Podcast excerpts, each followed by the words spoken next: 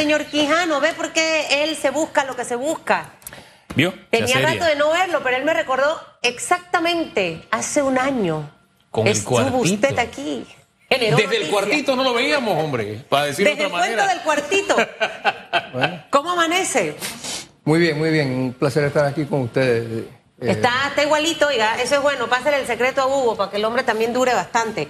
Mire, señor Quijano, sí, porque eh, eh, eso hay que, hay que trabajarlo. Mire, señor Quijano, vamos a empezar conversando un poquitito de, este tema. Fue administrador usted del Canal de Panamá eh, y precisamente en, estos últimos días eh, veíamos los comunicados específicamente del 16 de mayo de la autoridad del Canal de Panamá referente al tema del el arbitraje eh, con el tema de las compuertas y todo, y todo eso, ¿no? Y que definitivamente ha genera- siempre estos temas generan opiniones en contra, opiniones en favor. eh, pareciera que, que es un tema como que se va alargando, desgastante, pero que al final es justo y necesario. Buenos días y bienvenido. placer.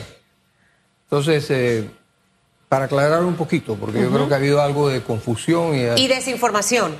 Y mucha desinformación. Yo no vengo aquí como vocero del canal, no soy eh, funcionario del canal en estos momentos, eh, pero sí tengo que confesar que he estado apoyando en los arbitrajes al canal de Panamá. Qué bueno. eh, como testigo en todos estos arbitrajes. Yo resalto de que en verdad este último arbitraje ha sido muy favorable hacia el canal de Panamá. Recordemos que GUPC nos había puesto una, una demanda o un arbitraje, pues un reclamo de 671 millones de dólares, eh, que nosotros, es que esperaban que nosotros le pagáramos. eh, por varios la temas memoria porque ajá, ese por es- varios temas y, y principalmente era el diseño eh, y construcción de las compuertas, eh, este, que sus socios, los, de los, de los- los socios de GUPC, querían que también se le pagara por eh, el retorno de la inversión, por ellos no haber tenido estos fondos durante este periodo de tiempo. Y además de eso, pues había otro reclamo eh, más pequeño eh, que era para reclamaban pues lo que lo que eran el pago de una parte de la planilla a partir de un punto después de haber terminado la obra. Eh, nosotros eh, eh, lo que podemos resaltar, o sea, lo que puedo yo resaltar de todo esto es que en esencia lo que se ha fallado y que ha salido mal comunicado en los medios, creo que promovido por ellos mismos, este, es que ellos ganaron 35 millones de balboas, Eh, cosa que no es cierto. O sea, en estos momentos lo que hay es un, un fallo condicionado a que si en el próximo arbitraje ellos ganan esa extensión de tiempo que solicitaron, el máximo que podrían recibir serían 35 millones de balboas para lo que era el máximo de el máximo. 671. 31 queda, quedaría en 35 millones. ¿Y usted Eh, cree que ganen ese, se- ese próximo arbitraje? O sea, Bueno. conociendo todas las condiciones Yo lo de, que puedo decir es que de tiempo y demás. nosotros hemos trabajado, todo el equipo del canal ha hecho un tremendo trabajo, los abogados tanto locales como eh, eh, del extranjero que nos defienden, han hecho un tremendo trabajo de trabajar con la verdad. Y es mucho más fácil trabajar con la verdad eh, que cuando se está tratando pues de, de inventar. Eh, nosotros esperamos, así como hemos tenido, eh, se nos ha hecho justicia eh, con este en cinco reclamos, o sea, llevamos en verdad, si, si vemos, cinco de cinco. O sea, hem- hemos tenido cinco, cinco instancias de arbitraje, uno local y cuatro internacionales, y todos los hemos, eh, hemos logrado salir eh, ganando. Ahora, esto no es producto del azar. Hubo un contrato, el contrato estaba blindado, fue bien negociado. Cuentas claras, chocolate espeso. No sucede Todo- lo mismo con otra serie de contratos que como Estado negociamos. ¿Qué enseñanza nos deja esto? como al país, a la República? Bueno, eh, lo primero es que no se improvise en, en hacer contratos a la rápida porque tienes entonces malos resultados. Eh, hay, que, hay que primero identificar muy bien lo que tú quieres en un contrato y tratar de ceñirte eh, en justamente eso durante la ejecución del contrato y evitar enmiendas que puedan entonces traer estos tipos de reclamos. Nosotros en verdad no alteramos el contrato en, ninguna magnitud importante a través del tiempo, eh, pero ellos sí reclamaban de que habían encontrado otras condiciones y que les había costado mucho más y que por eso pues estaban reclamando estos dineros. Pero si, si nos montamos a ver cada uno de estos reclamos, en verdad eh, hemos, se nos ha hecho justicia eh, tanto al canal como al país. Esta parte es, tan importante lo que usted menciona, ha mencionado varios aspectos. Lo importante que es la información oportuna y no dejar esos espacios porque esa desinformación quizás es la que ha generado las opiniones en contra, las opiniones a favor por desconocimiento. O sea que más allá de trabajar un, un buen contrato, que creo 100% en eso, hemos tenido ya antecedentes en este país, eh, con muchos casos específicamente, eh, es el tema de también saber comunicar oportunamente al Estado este tipo de cosas. Quizás antes es como cuando en el hogar si había un divorcio no se estilaba que los papás se sentaran y tuviesen una conversación, que si había hijos pequeños fueran a terapia psicológica. Eso antes no se estilaba, pero los tiempos han cambiado y lo más importante porque ese niño o ese joven dice, yo quiero estar informado, yo quiero saber lo que está pasando, aunque no sea mayor de edad. Entonces el ciudadano también dice, yo quiero saber lo que está pasando y entenderlo, ¿no? Eh, señor Quijano, porque creo que esto es fundamental. Por eso es que muchos grupos políticos aprovechan eh, bueno, hacen yo, sus ataques y demás. Creo que es importante para los panameños, yo no estoy hablando de ningún grupo político en particular, pero para los panameños yo creo que este laudo, igual que los otros cuatro anteriores, eh, nos deben de mandar un mensaje claro sí. de que lo que se hizo en la ampliación del canal de Panamá en cuanto a sus contrataciones, hubo cuatro mil contratos de compra de equipo y de, de, de, de contratación de obras y demás, estuvimos muy cerca a los 5.250 millones de dólares que costaba la obra. Creo que ahora mismo, si, si acaso hemos llegado a 5.300 millones de dólares en una obra tan grande que en otros casos se pudiesen haberse dado unas enmiendas enormes. Entonces, yo creo que deben estar todos los panameños muy orgullosos de, de la representación que ha tenido, eh, eh, aún después de la ampliación, eh, primero los resultados que ha dado la ampliación para el ha canal de Panamá retorno, y el país o sea, ha, generado... Ha, ha, generado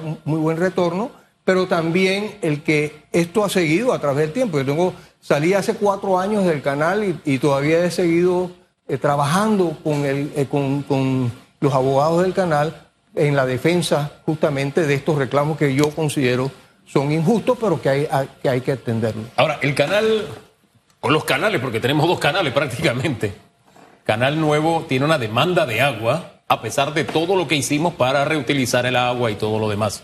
Y estamos enfrentando una situación difícil. Ya el pronóstico niño prácticamente está cumplido. Viene, vienen meses difíciles. Canal de Panamá ha tenido que ajustarse a calado este año, creo que siete años, siete veces, en siete ocasiones. Eh, ¿Qué hacer? La, la búsqueda de la fuente adicional de agua para el canal es inevitable. ¿Hay que meterle el acelerador o seguimos a la velocidad que vamos? Bueno, yo, yo tengo opiniones y yo estoy seguro que habrán otras opiniones que se encuentran con esta, pero mi opinión y lo que yo hice en el canal eh, y dejé eh, planificado en su momento era que debíamos seguir adelante con el proyecto del reservorio multipropósito de Río Indio.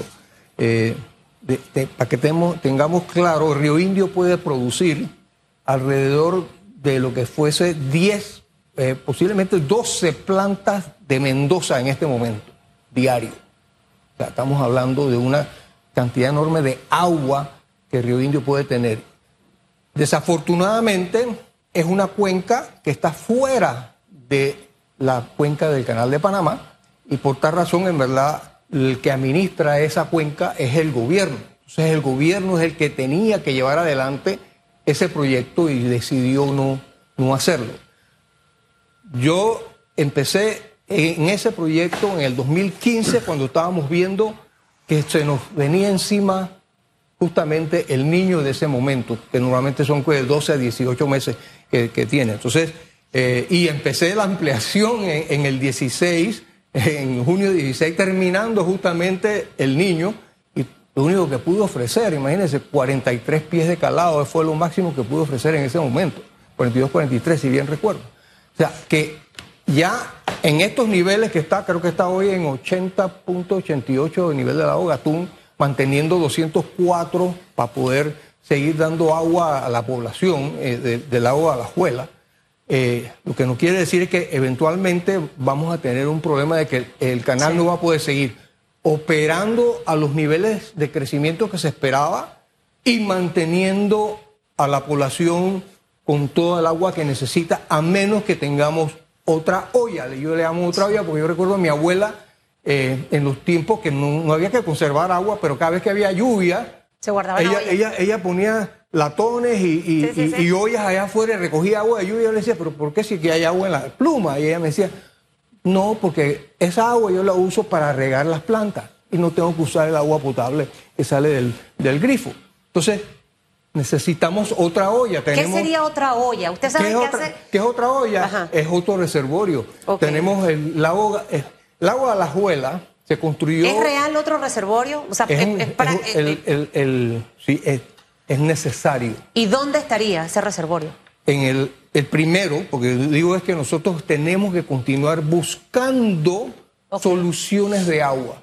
Y esa solución de agua requiere que tú tengas cómo acumularla, porque en el verano no tienes agua, ¿de dónde la vas a sacar?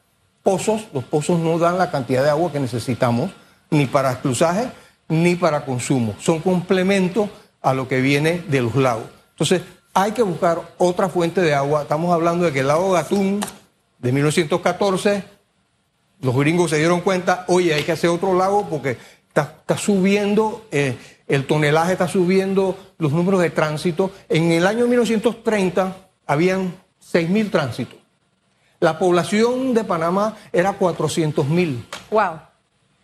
Hoy día tenemos 10 veces la población y el doble de los tránsitos y no le hemos añadido más nada. Después de 100 años. Después, después de 80 años del lago a la A ver. Juela.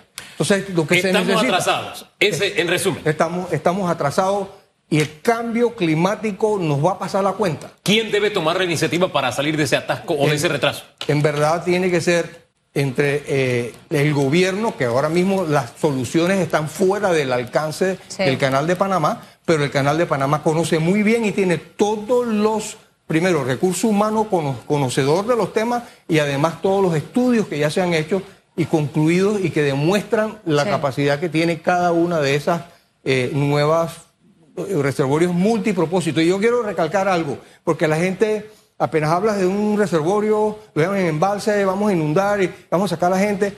Señores, son proyectos que si se hacen bien, son buenos proyectos. Tú rubicas a las personas, le das las compensas. Nosotros ya estábamos hablando en el año 2000, en el año 2019 de compensación. ¿De qué áreas específicas? Eh, lo interrumpo porque eh, precisamente la semana antepasada o pasada tuvimos un conversatorio con el director del IDAN. Y si nosotros no tenemos un proyecto agua en este país, llegará un momento en que se tiene que decir o tránsito por el canal o agua para la gente de, de- de este país. Ya estamos llegando a eh, eso. eh, ese es el, el punto, el deadline.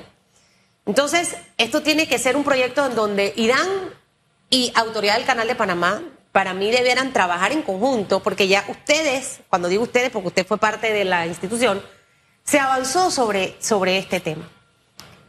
Ya hay algo avanzado, no es que hay que empezar de cero a trabajarlo. Puntos donde pudieran estar ubicados esos reservorios eh, de los que usted nos ha hablado. Y si de 1930, y estamos en el 2023, eh, mire la cantidad de tiempo que ha pasado de 1930 al 2000, ahí, y luego tenemos los 23 años más a Chutupu. Y nos, Diez veces la población. nos hemos quedado. Dos veces los tránsitos Exactamente. y mantenemos la misma infraestructura. Esto de no va a agua. aguantar mucho tiempo. ¿Hasta cuándo aguantaría? ¿Y cuáles serían esos puntos de reservorios? Yo- los puntos de reservorio de- hay que comenzar por uno. Y había todo un plan de seguridad hídrica que se hizo en el año 2015-16, eh, que se confo- conformó con agua, el Consejo Nacional de Agua, justamente para ver la- el, el- el problema en ese, en ese momento. Eh, yo creo que el gobierno tiene que tomar cartas en este asunto. Lo dijo Ligia Castro recientemente. Sí. Tenemos que estar claros de que el cambio climático no es que, no es que viene, sino es que ya está aquí, que nos va a pegar y va a seguir pegándonos más fuerte cada día, que debemos estar listos para esperar ya veranos no de tres o cuatro meses, sino de seis meses. ¿Qué Oiga. va a pasar si ahora mismo Sí. eh, tuvimos un verano que empezó tarde? Empezó tarde, en, eh, recuérdense que habían Sí. lluvias hasta eh, eh, tarde en enero. Sí. Y, y estamos ya sufriendo esto. El canal, ya, el canal en este momento ha restringido, creo que están en 44 pies de calado en vez de los 50 que debe ofrecer.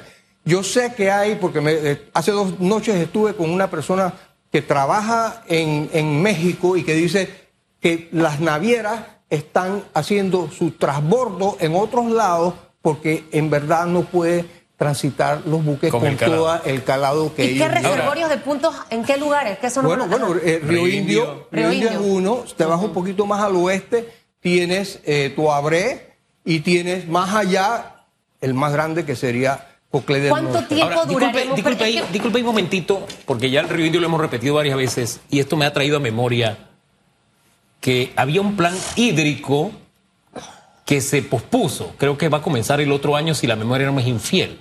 Y creo que la fuente iba a ser ahora Trinidad, porque se habló en su momento de traer agua del Bayano para consumo, en fin, pero eso disparó el precio de Bayano, ya lo puso incomprable. La empresa que lo tiene dijo, no, yo le puso un precio que astronómico. Este, esa es la vía y recordemos también que se pospuso. Si la memoria no es infiel, usted sabe más de esto, eh, pónganos al tanto. Lo que yo recuerdo los estudios de, de Trinidad, del brazo de Trinidad, como se llama ese estudio, es que eh, hay mucha, lo que se llama, en el mismo lago hay lama atlántica, y ese, esa lama atlántica es muy profunda, lo que quiere decir que para hacer una presa en ese punto eh, es inestable inicialmente, eh, el costo en sí para hacerla es casi, eh, es muy difícil determinarlo y el tiempo que va a tomar para ejecutarlo y que se asiente también es difícil de determinar. Por tal razón, eh, Río Indio es una mejor opción y además está fuera de lo que es las fuentes normales del canal de Panamá. Es una fuente adicional. Volviendo a los dos que ya tenemos, necesitamos otro. Y eso es para empezar. Hay que seguir buscando. Nos va a pasar la cuenta el cambio climático. Recuerden, se los digo y ahí se van a acordar de mí No, en yo, unos yo años. estoy segura de lo que usted dice, porque al final lo hemos visto todos los panameños en muchos aspectos de nuestra vida. ¿Hasta cuándo nos alcanzaría lo que tenemos con el gatún? Eh, ya la realidad es que sacar agua para abastecer a todo el país es un tema. Hemos visto temas de racionalización del tema del agua. Eh, países como Francia, otros en Europa, ya por ejemplo las piscinas estas de plástico, para no decirles marginales, están prohibidas. No se pueden lavar los autos ni tampoco regar las plantas. Estamos hablando de París, allá en Francia. Nosotros todavía seguimos lavando los carros, dejando la manguera abierta, el poco de tuberías dañadas en este país. ¿Cuánto sería ese tiempo? O sea, el próximo gobierno, porque no sé hasta dónde este puede hacer algo, señor Quijano. O sea, hablando en tiempo de ver temas de reservorio, adelantar proyectos y trabajar. ¿Qué Mira, tenemos? Mira, nosotros ya habíamos hecho un diseño conceptual de lo que podía ser el primer reservorio, que sería eh, el, el- el reservorio multipropósito de eh, el río Indio. Y hay que retomar eso, y lo tiene que retomar el gobierno, porque cuando el canal hizo Claro. el estudio para el gobierno, lo pagó el Claro. gobierno de, del presidente Varela, fue el que pagó los estudios que le hicimos. Hicimos estudios también para lo que es el arco seco, o sea, estabas hablando de Río Santa María, Perales, Es decir, la que no hay que hacer de nuevo estudio, señor. O sea, ya están no, ahí ya, ya, ya, es cuestión de ahora de empezar a ejecutar. Ok. Y- Si no ejecutamos, ¿cuánto tiempo nos queda? Mira- Entendiendo que el próximo 2024 el verano va a ser más prolongado. El, el crear, el, el primero que nada, el, el- el hacer todo lo que se necesita hacer para empezar a, a recoger agua toma entre 3 y 4 años. O sea que, que estamos ya en déficit. O sea, si hubiéramos aprovechado los últimos cuatro años, eh, sí tenemos la pandemia en, el medio, pero asumiendo que todavía nos hubiera dado para tres años, este, ya estuviéramos cerca a culminar esa obra y empezar a recoger el agua. Sí, hablando, hablando de verdad, me ha venido a memoria el recuerdo de qué fue lo que pasó. No solo fue el tema pandemia, la explicación que se nos dio es que las empresas interesadas le decían a ACP, yo prefiero que me digas qué quieres que te construya en vez de que me pongas a mí el diseño y construcción. Entonces se pospuso para darle un año para diseño, para después pasar a construcción. Y si la memoria no me es infiel, esto debe estar culminados en el 2028. Estoy hablando de memoria y puedo estar equivocado. Por ahí Bueno, va el yo, tema. yo- la información que yo tengo es la que he recogido de los medios. Yo no, con- Sí. en esos temas yo sí no estoy metido en el canal. Claro. Y yo nada más recojo de los medios. Y en efecto, lo que se ha dicho ahora es que en base a los nuevos estudios, que en- supuestamente entiendo ya hay un informe, pero que el informe no se ha visto o no es público. No sé qué han recomendado o si no han recomendado nada o si han recomendado algo que era ya se había pro- eh, propuesto anteriormente, eh, que, si, que se espera que para el 28 tengamos algún tipo de solución. Sí. Y nos da el tiempo hasta el 28. Digo, ya, ya, ya nos comimos mucho del tiempo que teníamos disponible. Eh, la, la idea eh, nuestra era que para el 25 tuviéramos el reservorio de Río Indio con agua. Eh, y para llevarnos mucho más allá, o sea, recordemos lo que dije, son el río Indio, en el peor de los casos, en el peor de la acumulación de agua que pudiera dar, son 10 plantas de Mendoza, el equivalente a 10 plantas de Mendoza. Imagínense qué podemos hacer con 10 plantas de Mendoza. O sea, no solamente alimentar el canal, sino alimentar mucho más la población. Claro. Recordemos que tenemos ahora mismo un nuevo censo. eh, ya el canal de sus 12 reservorios, estoy seguro que pasa lo del 60% del sumini- de, eh, el suministro del 60% de la población del país, no de- del área, del país. Porque esas aguas llegan, llegan hasta la chorrera. Hombre, señor Quijano, siempre orientador escucharle. Se nos quedó el tema logística que queríamos profundizar, pero nos encontró este tema coyuntural. Qué agua. importante desgranarlo de la forma en que hemos conversado. Gracias por la orientación. Y le no, no- no espere un año más. Mire que hoy no hablamos del cuartito. No, pero digo, usted- usted- yo, yo no busco Para hablar de entrevistas. Si ustedes me llaman, yo vengo. Lo vamos a llamar. Entonces vamos a me llamando. comprometo a Sí. llamarlo. Siempre es bueno y orientador. Me he quedado con el tema del agua. Y lo, y lo un- y lo único que sí quiero decir es que con las plantas que se están que ahora mismo eh, ya Las plantas construyendo, potabilizadoras. eh, hay suficiente agua para la gente en el oeste.